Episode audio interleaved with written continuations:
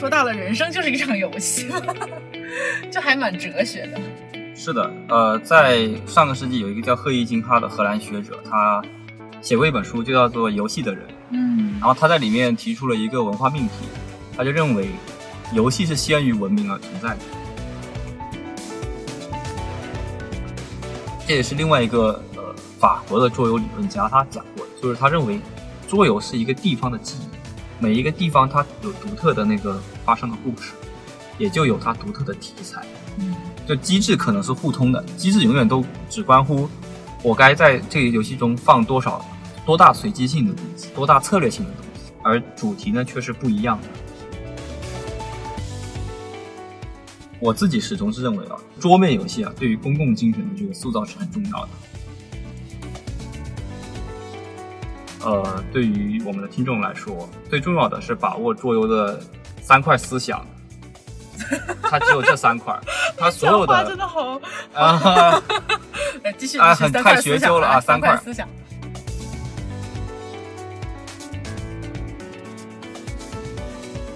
Hello Hello，欢迎来到新一期的实习生活，我是小易。那今天我请到的是我的高中同学，啊、小芳。然后小芳现在是在做桌游的创业。然后你先自我介绍一下呗。呃，小易好，大家好，然后我是小芳，然后我现在在跟我的女朋友小小，也是我的高中同学，我们三个是一一起一个班上面的。呃，我跟小小我们两个人在做这个我们自己的桌游，然后我们第一款产品会在今年的九月初就在魔点众筹上面呃进行预售，然后大概十月底到十一月份的时候就能够呃发出去寄给寄货了。哦，已经预售了。啊，正在即将正在现在就在做预售的最后的这个筹备，就嗯。有很多工作要做，其中最主要的有两项，第一项呢是把目前的项目的进度和想法以一个合适的方式跟网上的那些网友们说，嗯就众筹你也应该清楚一些它的相应模式，它是一个从大概十年前左右在外网火起来的这么一个聚集各种创意项目产品的方式。对对对。然后呢，它也是就是说你可以通过众筹来检验一下这个市场对你这款游戏的感冒程度，然后它值不值得更深入的投入，然后一还有最重要的是拿钱呀、对，这个能够提前拿到一笔资金来启动是很重要的。是是是，那我们从头开始问，因为我们刚刚就是在那个小芳他们的办公室去试玩了一下这个游戏，然后特别有意思。作为一个 游戏渣，我居然第一轮还赢了一次，然后险胜、啊险胜。我记得高中的时候有一天，反正就在教室外面那个栏杆上，你就谈到说你很想未来做一个像《刺客信条》一样的游戏。哦，你还记得吗？有，而且那个时候可能还不只是《刺客信条》，我那时候还喜欢好多别的游戏。然后，但那个时候我最想做的是一款那样的游戏。我就是觉得突然有一种，哎，我身边的人有一种梦想照进现实的感觉。你是本科学社会学，对，但是为什么会想就是做桌游？你给我的印象就是很可能会去做学术，然后没想到上次就是聚会的时候就听说你自己开始创业了，然后还把啊还把我们 班成绩嗯最好的人拐来 当美术，然后后来变成了你的女朋友。嗯，啊，这个，哎，这这这是另外一个话题啊，美术这个是另外一个话题。好，那就先从你个人开始。先从我个人开始吧。怎么说呢？我至今是一个对学术保持兴趣的人，嗯，然后我依旧每天都至少会看一篇论文，每天看一篇啊。至少一篇。然后我昨天把那个《里根传》看完了，然后这是美国一个比较有名的作家为里根写的一部传记。嗯当然了，这是呃中译本，然后就也不会不是不能尽善尽美嘛，因为我现在已经没有办法完全就阅读那没有精力阅读全英文的学术著作了。这个在我大一和大二的时候还是有精力这么做的。嗯然后那个时候看完了像 Brett 米尔斯那个社会学的想象力，然后呢还看过那个呃当时有个经济学家叫制度主义经济学家，嗯然后呃叫诺斯吧，诺斯，啊，经济史上的结构与变革。呃，这些书都能够帮助我拓宽很多视野，并且呢，我其实一直以来都想的是自己将来要好好写个一两本书。哦，你很适合，真的对，但我是一个首先是由生活而进入到学术的，就我是生活上我从小其实不是那么顺利，就会经历过很多呃可能普通人不会经历的那个事情，然后呢也有不少这个新的变化在发生，所以我自己的追求和想法就可能跟普通的年轻人不太一样吧。就我当时就最想做的事情还是说呃记录和发表我自己的想法。但是随着在大学的这个阅历的加深，还有这次新冠疫情的这个一定程度上阻挠吧，就我发现我像社会学，它很需要人你去跟别人交流。可是，在疫情期间，其实它涉及到一个道德上的判断。就你作为一个社会学家，你同时也可能会成为一个病毒的潜在的携带者、传播者。然后，值不值得去异国他乡去访学，或者是在自己本土上参加一些调研？就这个流动，它带来一个道德上的风险，嗯，然后这对于我来说是很重要的一个问题，而且我认为可能目前我更喜欢的方式是静静的等着这个疫情过去，并且呢，呃，在这段时间自己再重新思考一些别的事情。嗯至于为什么要做桌游而不是呃《刺客信条》，它是一个大型的单机游戏，它是它是个电子游戏，对，然后是因为呃我其实从小也算是一个桌游的爱好者。但是我从小是做游戏设计，就是说邻居家的小朋友来了，啊，我自己的亲戚弟弟妹妹来了，我就担当一个大电脑的角色，嗯，然后在那个纸上面用铅笔画图，然后用那个黑笔把那个框框勾下来，然后写生命值、更裂解，就做这个东西。嗯，然后那时候就编辑故事啊，做这些事情，就从小我就很喜欢做这个事情。然后到了高中呢，最喜欢的是文学，接着。由文学而进入到社会学，也是就各种转变，我的转变都非常的快啊。嗯，还包括现在也是一样。嗯，就呃，我觉得桌游对于中国人来说，可能还是有很多重的含义和误会要产要产生。就是我在这里说的桌游，说的其实是一种呃狭义上的桌游，就是现代桌面游戏。因为我如果我们说桌游最广泛的意义，那自然是在桌子上玩的就叫桌游。呃，我们的扑克牌、麻将、狼人杀、剧本杀、卡坦岛、大富翁，这些都是桌游。嗯，但是呢，呃，正是因为呃老外，我们说欧美那边，他在七八十年代以来兴起的那种新型的桌游，就尤其是以德国的策略游戏，还有在美国那边的那个剧本跑团游戏为代表这两这两种类型的游戏。嗯，然后他们都是借助现代的印刷业。现代的制造业和现代的美术生产方式，才能够生产出来特定的卡图、特定的形状，把它们制作成各种类型的游戏盒。嗯，然后这种桌面游戏正是我现在所正在做的东西，然后而不是做麻将或者是做那个呃扑克牌、做象棋。明白了。然后啊，对，就是这就是我说的桌游，是这个，其实是这个意思。除除此之外呢，它还有几个意思，比如在桌游圈里面最大的争议是狼人杀算不算桌游，哦，三国杀算不算呃桌游这样的这么样一个争议。你们怎么定义？然后在这一块，我不是桌游的原教旨主义者，因为原教旨主义者的桌游的原教旨主义者，他就认为这种杀杀杀类的游戏全都不叫桌游，必须得是有个版图，然后有个。在桌子上面有各种各样的资源之类的，就那种啊啊，就但那种自然就会在中国比较小众嘛，在国外它还是很多人玩，欧美那边特别是欧美那边很多人玩的。哦，就好像我们在手机上面也可以玩那种什么什么建城堡啊，然后有一些有一个地图啊，然后你可以建造自己的家园，然后最典型的就是像大富翁这样子的。对对对对，哦，大富翁这种。是我我们我的那个另我们节目另外一个主播，他最近还玩了那个叫《金钱世界》，啊，是一个跟金融有关的那种，呃，也是类似大富翁的游戏吧。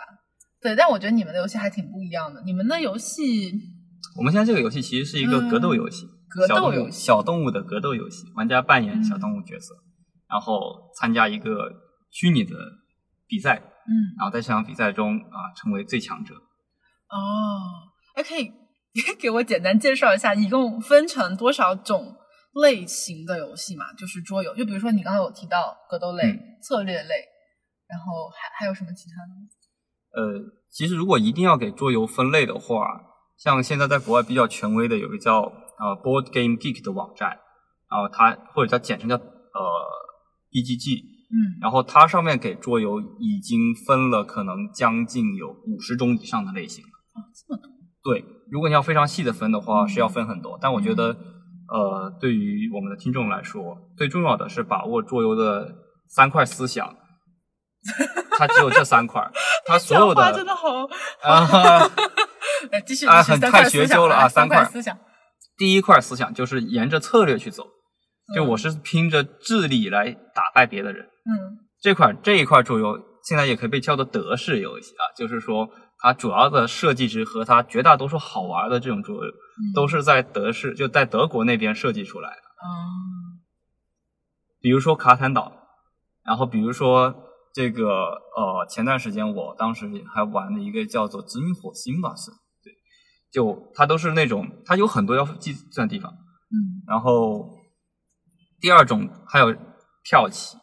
我们今天看到的这个跳棋，当然这个也是众说纷纭的说法之一了，就认为是呃德国设计师他们改造了一下可能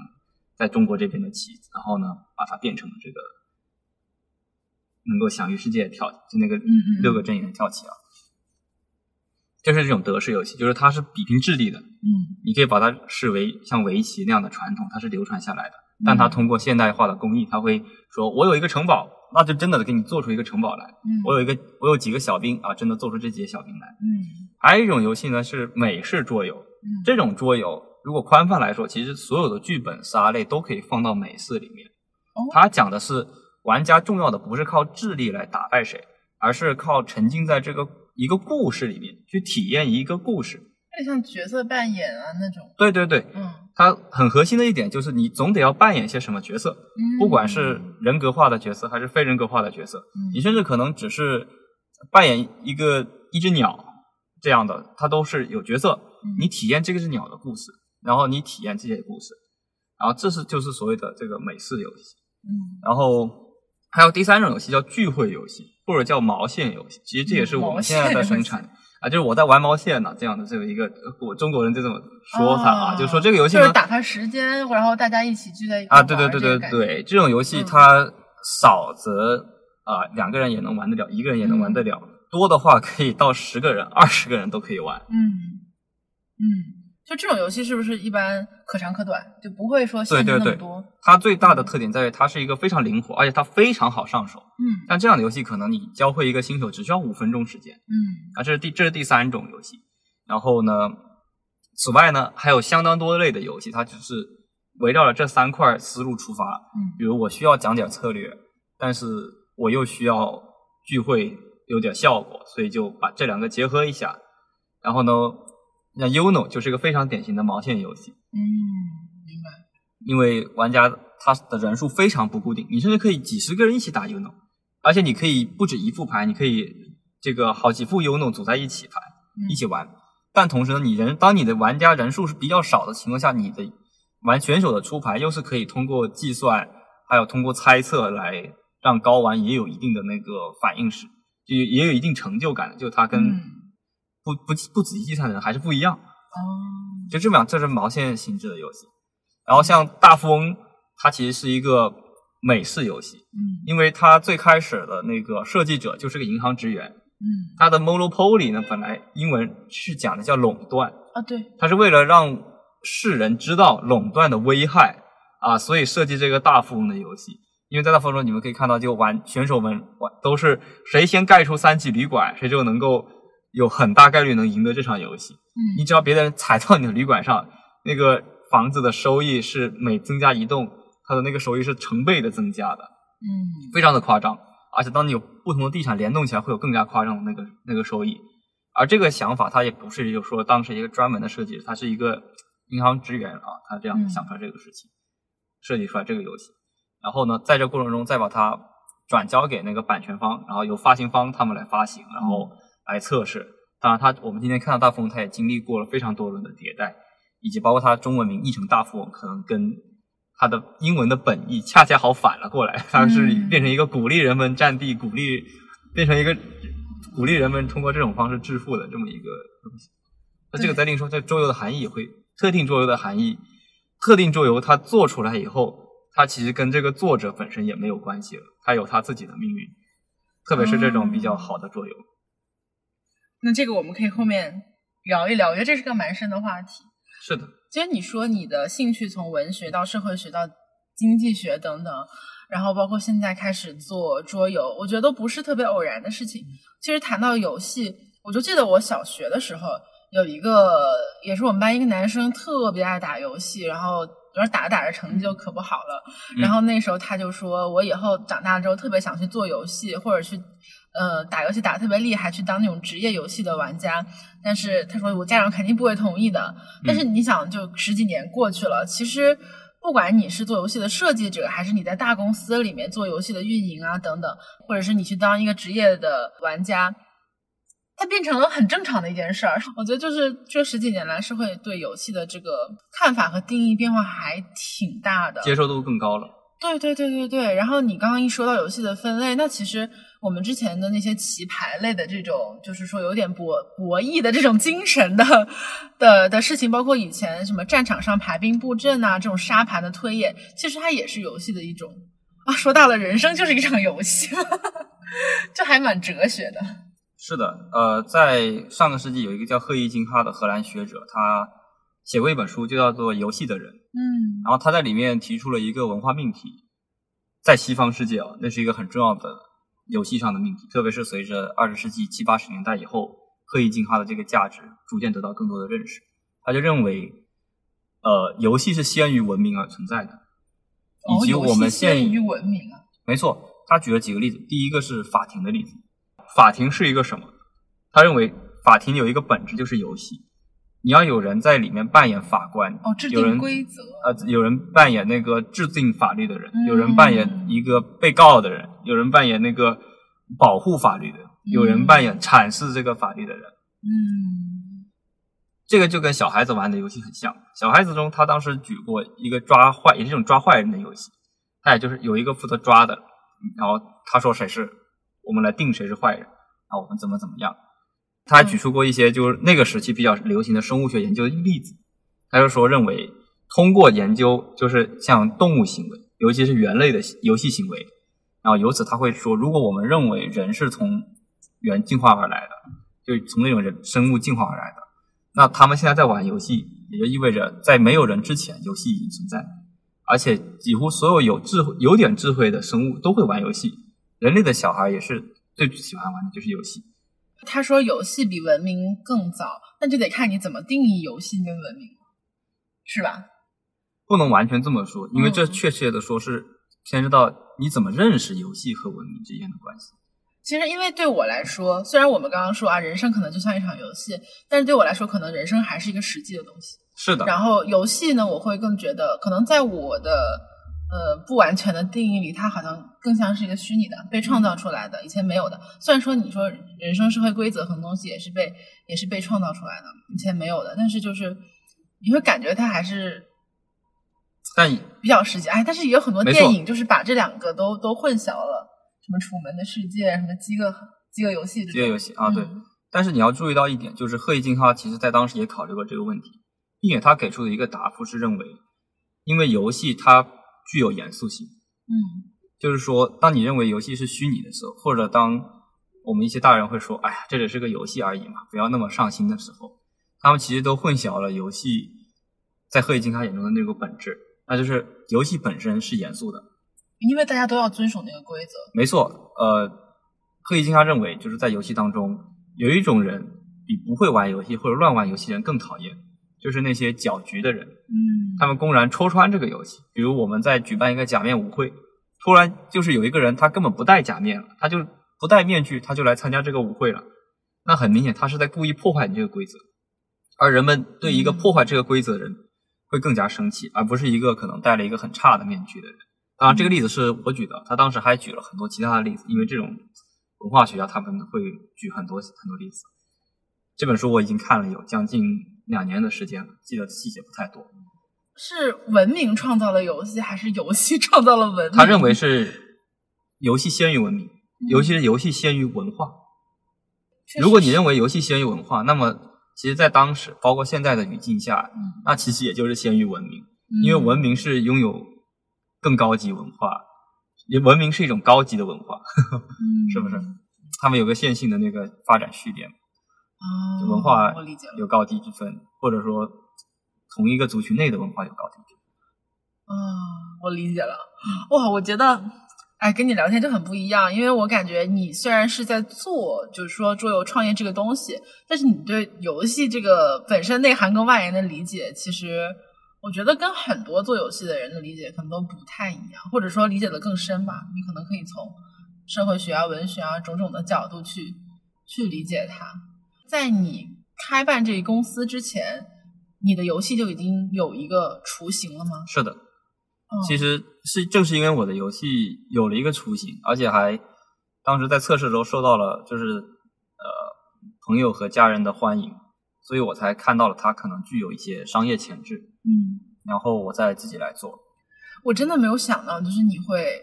你应该是我知道的第一个我们高中同学创业的例子，因为我没想到有一天你会跟创业这个事儿沾边，你知道吗？我也没有想过，说实话，嗯，但你家里人是做生意的吗？是的，对对，我感觉可能这个也对你有一些影响，至少比如说你的呃原始的资金来源之类的，嗯，是吧？他们支持吗？做这个？支持，而且因为其实我家里人本来也是准备了一笔钱让我去留学，嗯，我就说那不如就把这笔钱拿过来让我创业吧。哦，然后我以后应该还是会去留学，或者至少把硕士和博士读完。这个游戏对你来说，或者说这个公司对你来说，它它是比如说一辈子的事情吗？还是说其实你觉得都没关系？你之后比如说这个东西做大了或者怎么样，你可以卖给别人。因为因为我觉得所有你创造一个东西出来，不管是游戏还是作品，其他作品也好，你都会觉得它像是你的一个孩子。那你刚刚说到，其实游戏被创造出来之后，它就会有自己的生命了，所以嗯，对，所以你会更加尊重它未来的自自身的呃发展，还是说它的命运要掌握在你的手里？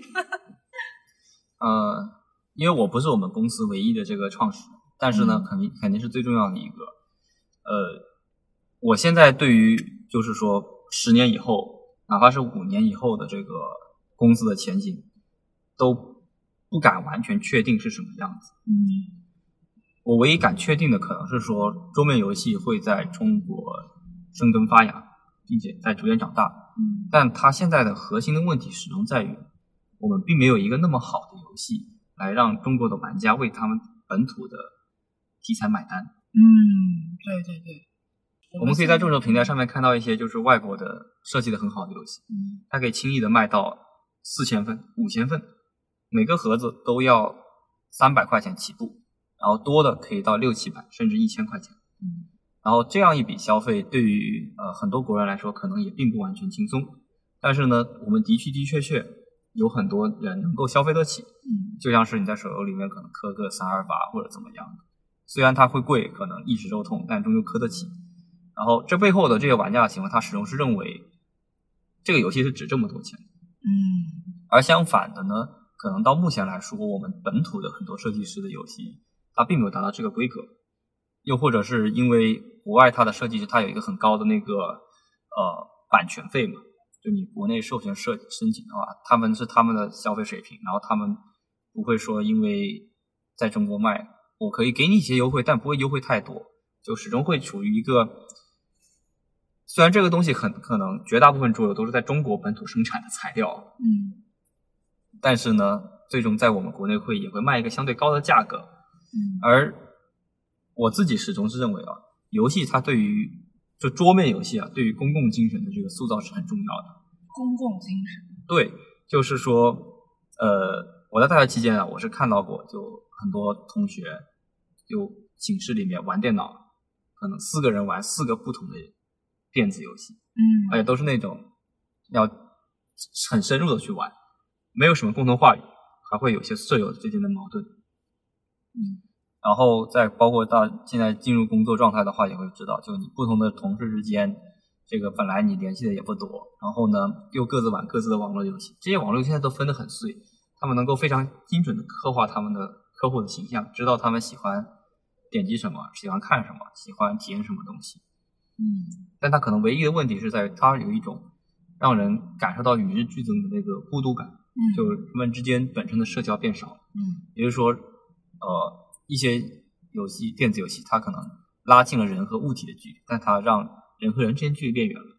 而桌面游戏不一样，它始终要求的是玩家要面对面的交流，要面对面的谈话，甚至包括所有的棋子的行为和规则，你都不必遵循一个框架。嗯就我们目前的其他类型的很的那种电子游戏，它是非常冰冷的。某种程度上讲，他说你会在天黑的时候受到一点伤害，你永远改变不了这个事实。甚至于一些当职业选手的人，他可能练一个英雄，他练了一年、两年时间，然后游戏的发行方在半个月之内或者提前一个星期通知说，我们把这个英雄的某个技能砍掉了，哦，你可能这两年的心血就白费了。是，所以其实游戏规则的制定者就像 社会规则的制定者一样，其实是掌握很多权利的，至少在你的这个框架之下。是的，至少这一轮这个互联网的这么一个所谓的去中心化的运动，从上个世纪呃七十年代开始吧，或者说八十年代开始吧，它最终到目前向我们展现出来的还是一个非常中心化的形成，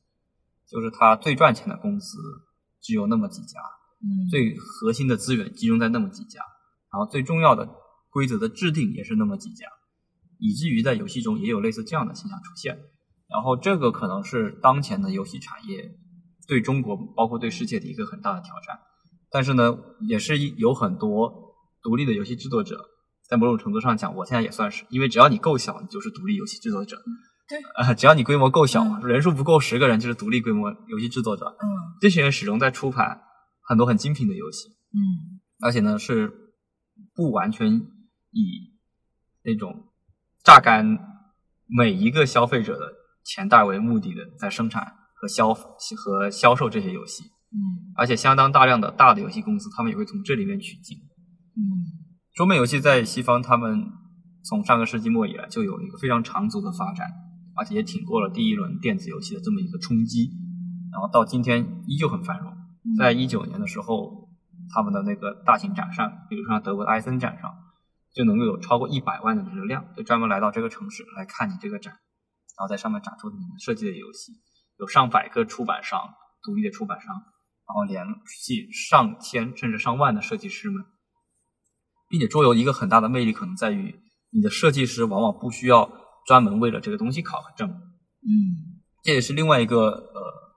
法国的桌游理论家他讲过的，就是他认为桌游是一个地方的记忆。地方的记忆。没错，每一个地方它有独特的那个发生的故事，也就有它独特的题材。嗯就机制可能是互通的，机制永远都只关乎我该在这个游戏中放多少多大随机性的东西，嗯然后多大策略性的东西，而主题呢却是不一样的。像之前我玩过的一个我觉得特别不错的游戏，然后桌面游戏就是那个卡兰岛，它其实就讲的是一个记忆，就是作为一个探险家，你发现了一个没有人的岛屿，嗯然后你要在这里建立你自己的这个城市，你要使用他们的资源。那这个游戏它其实是很符合西方人的这么一个呃暗含的历史观中，嗯那就是他们在探索新的世界。当然，塔甘岛它也不掩饰这个竞争的问题，那就是你要跟其他海家在一起竞争，然后你们要卷一个很小很小的土地，或者只是为了某一块资源大打出手。它没有战斗。这个游戏最大特点是，你在你处处能感觉到跟别人在竞争，但你们最终竟然只是通过建立村庄、建立城市和建那个道路、修设施来完成这个竞争。嗯你实现自己意志的手段，只是通过这个棋子的增加，而不是减少别人的棋子。还有就是跟不同的人做贸易，交易你们的资源。嗯，哇，听你这么一说，我以前一直以为游戏更多的是社交，后来发现，哎，它也是消费，然后甚至是学术、是教育、是权利，甚至是这种本地文化的一种输出。是的，嗯毫无疑问，游戏会输出各种各样的文化。嗯，其实到我们今天为止，像我个人，我其实还是生活在那个呃上个世纪九十年代以来的这么一种文化精神氛围中吧。就那个时候，有像暴雪游戏公司，然后他们会把自己制作的地图编辑器开，就是开放给所有玩家用，而且不收取相应的版权费。嗯当然，到了今天，很多这种事情它难以为继了，算是一种遗憾，因为那是一个时代结束了。虽然那个地点它始终没有变，但他们某一些时代可能就结束了，或者说发生了很大的变化。而今天同样的，在中国也发生了很多新的变化，然后有新的机遇和新的挑战吧。我认为桌游对于我来说是一个新的机遇，也是一个新的挑战，因为要想在已经有这么多呃国外的优秀的设计师参与设计和国人在一起竞逐的这么一个环境下，让自己设计的产品能够胜出，能够得到国人的喜爱，是一个非常难以确定的事情。嗯。然后甚至有时候会想到，就是说投入这样的精力到这种项目中去，要冒很大的风险，然后呢，就会让我就是有的时候会休息也不好，然后焦虑这样焦虑那，并且呢自己真正创办公司以来，就大大小小的事情，包括现在在公司，包括扫地都是我自己在做，其实嗯。就很多要照顾到的东西，很多细节非常琐碎的事，都得要一一处理好，啊，这也是一个很大的锻炼。哎，我我觉得还有一个挺有意思的事情啊，就是游戏，我总觉得游戏它是一个有终点的的事情，就是它最后肯定有完赢家有有输家，嗯。但是我觉得人生好像你不能用这种成功 学的东西去定义所有的事情。你有遇到过就是有一些游戏它不以这个输赢作为终点的吗？非常多。哦，是吗？我其实美式游戏在本质上就是这样的东西，它重要的是一个体验，嗯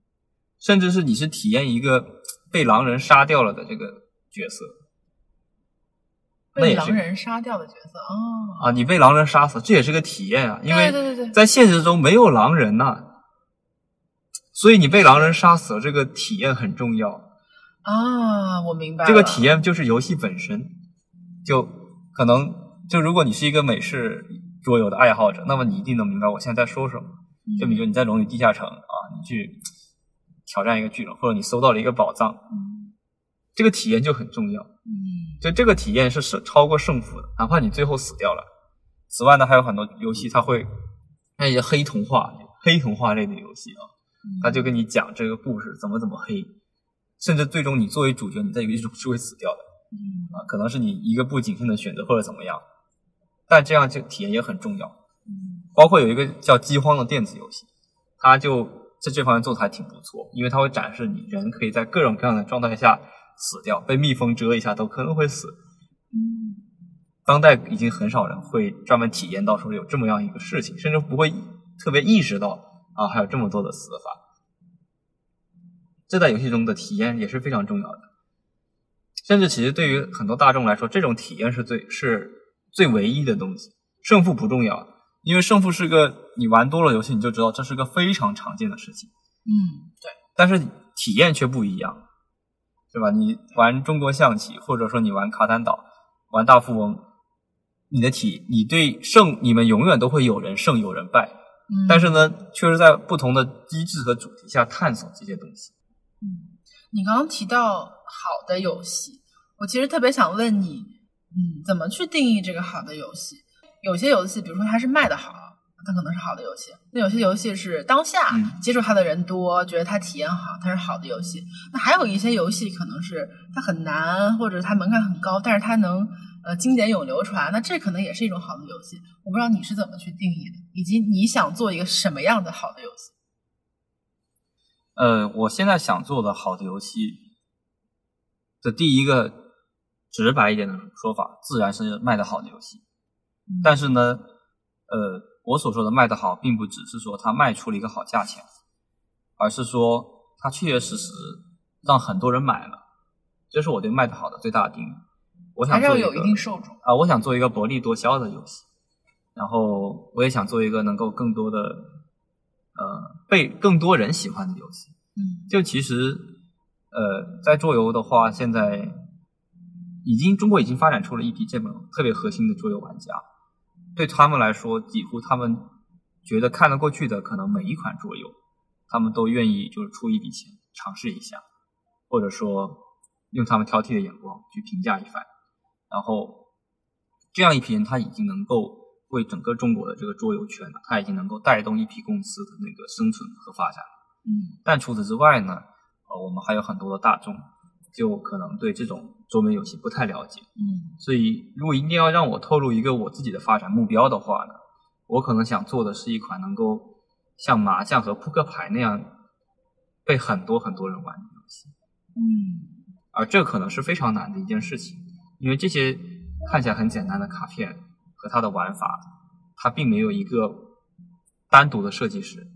它是由非常非常多代人，然后非常非常多代人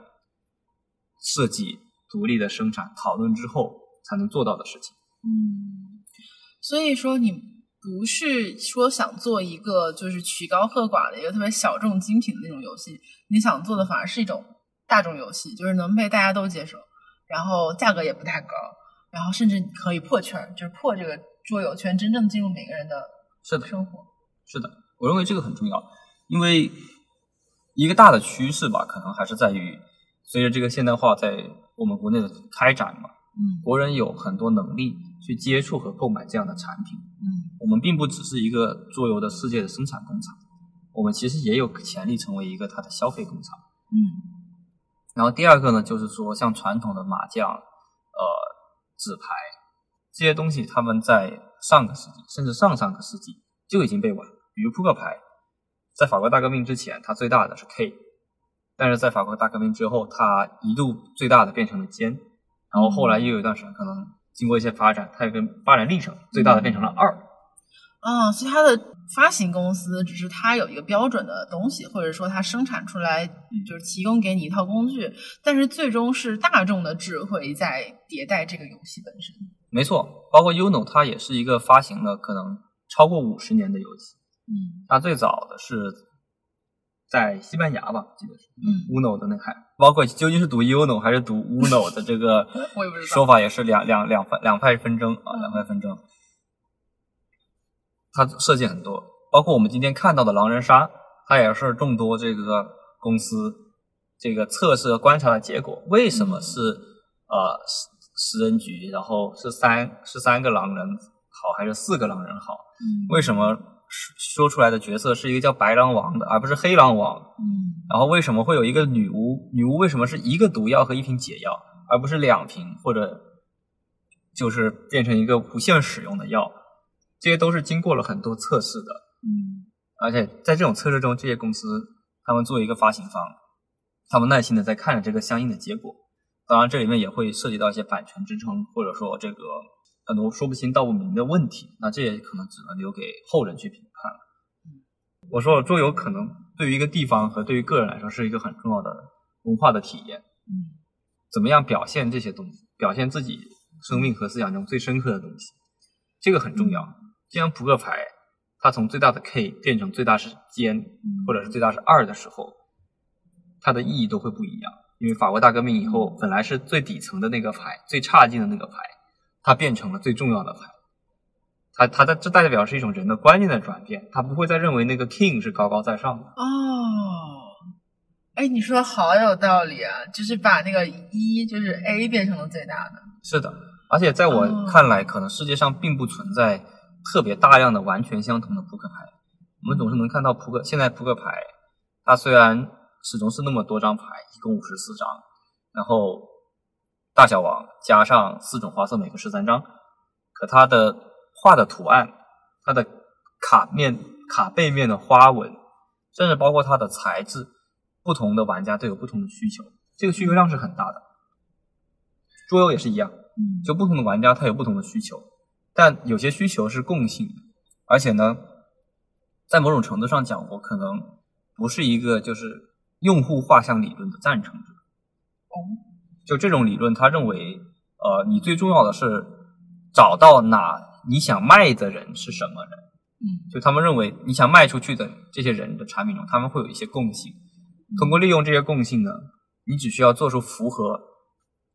他们喜好的东西，你的产品自然而然就可以卖给这些人。所以其实你不是在以用户为中心做这件事儿，你还是在以产品和内容为中心。是的，